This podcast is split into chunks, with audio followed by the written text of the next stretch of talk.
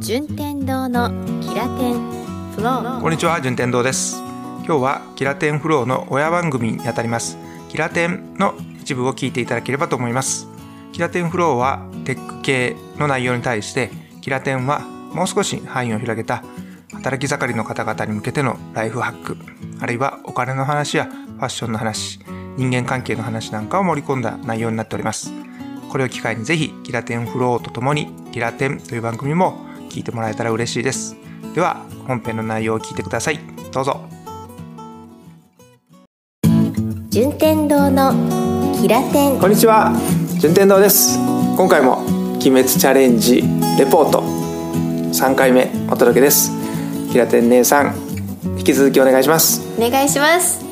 順天堂のキラテン過去2回ではい「鬼滅の刃」の世界観であったりとか、うん。まあこんな感じのストーリーですよとお伝えしてきました、見どころズバリこの作品の面白いとかこれだ、っていうのはネット見てください、ネットを見てください。はい。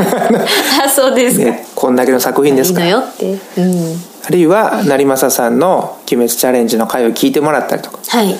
喋るのが嫌というよりか長くなるからです。僕がアニメ26話13時間はい。見れたのは、はい。きっとここだろうという視点で話します。まあ僕もええ大人なんではい「わあすごいわ」と「こんなん俺読んだことないわ」うん。とは思わないです。冷めてるって意味じゃないですけど世の中それだけじゃないねんって。いうやっぱりちょっと大人の目で見ちゃうわけです「鬼滅の刃」はいはいはい。全力で遊んでる。そういう制作現場の方が面白くてはあアニメを見てました。まず原作者がいるでしょ？はい。原作者であと編集担当って呼ばれてるのかな？少年ジャンプの。そんな人たちといろいろこれやったら面白いんちゃうかっていうふうにして、まずその2人が生み出すわけじゃないですか、はい。今日ターゲットは10代の子なんですよ、うんうんうん。10代の子ってどうやったらおもろいって言うんやろねって言うと まず大人が一生懸命頭悩ますでしょ？できた作品を見て今度はアニメのスタッフがうん監督なり作画書く人だったり音を作る人だったり声優さんたちがこの作品どうやったらおもろなんだろうなっていうのをまた悩ますわけでしょ頭を。うん。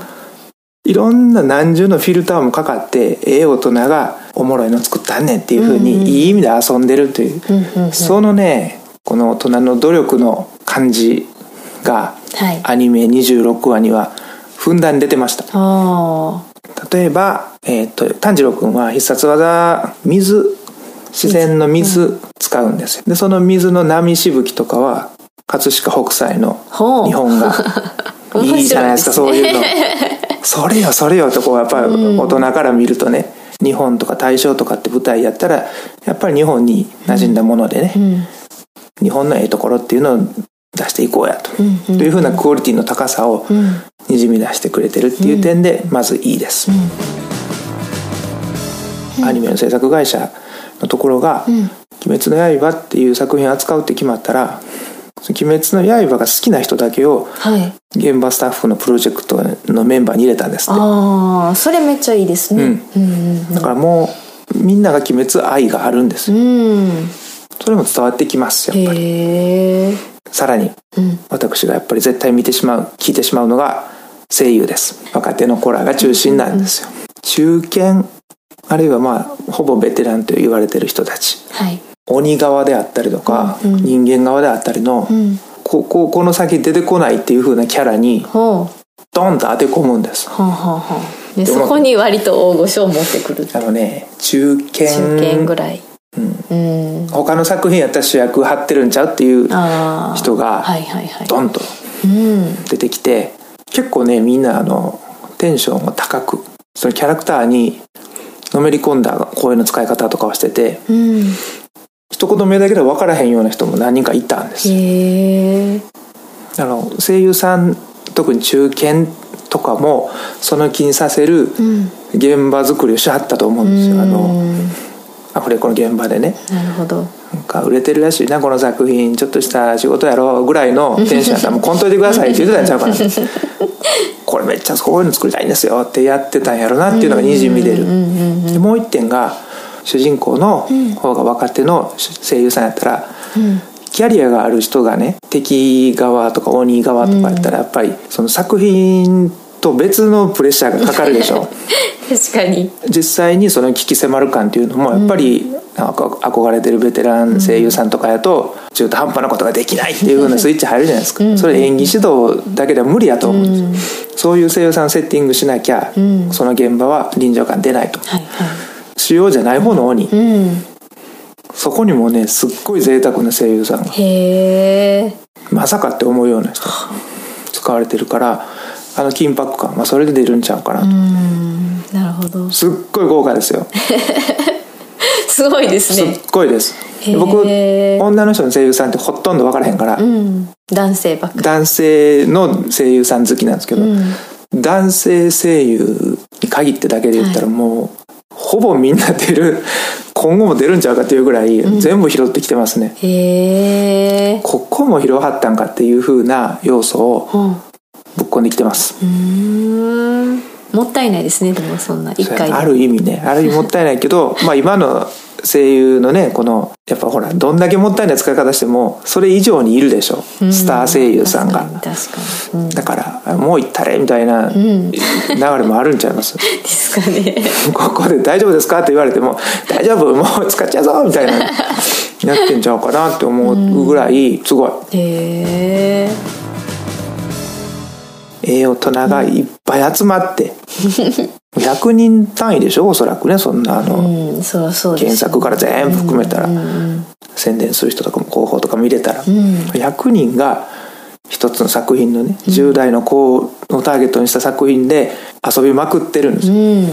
巻き込まれますよね、面白いわってなるっていうことですね。っていうものが、ん。今回のその「ワンピースを超えるであろうという人気の背景にも出てきてるんやと思います、巻き込まれまくってるでいよいよそのクオリティのまま映画化に。映画がね軒並み映画も延期とかしてはるでしょ、うんなってるからね。本当にディズニーとかやったかななんか大きいところね。これは鬼滅旋風でウイルスもすっ飛ばす勢いでね。素敵な話です行かねないといけませんね。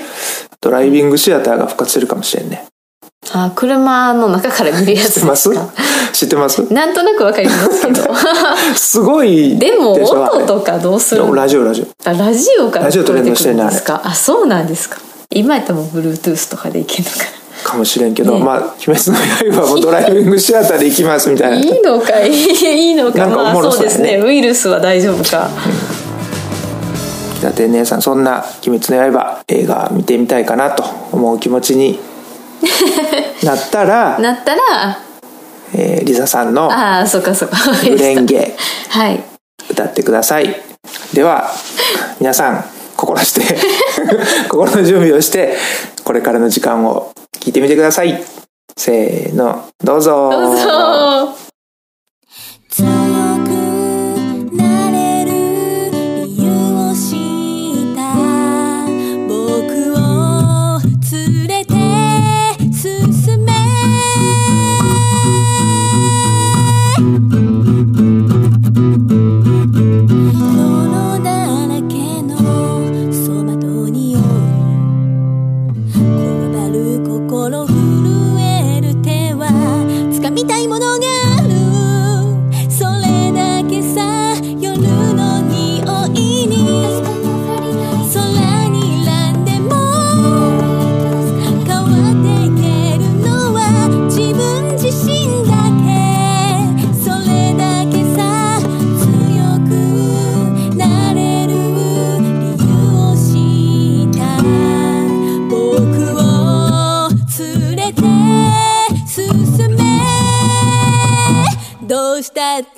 っ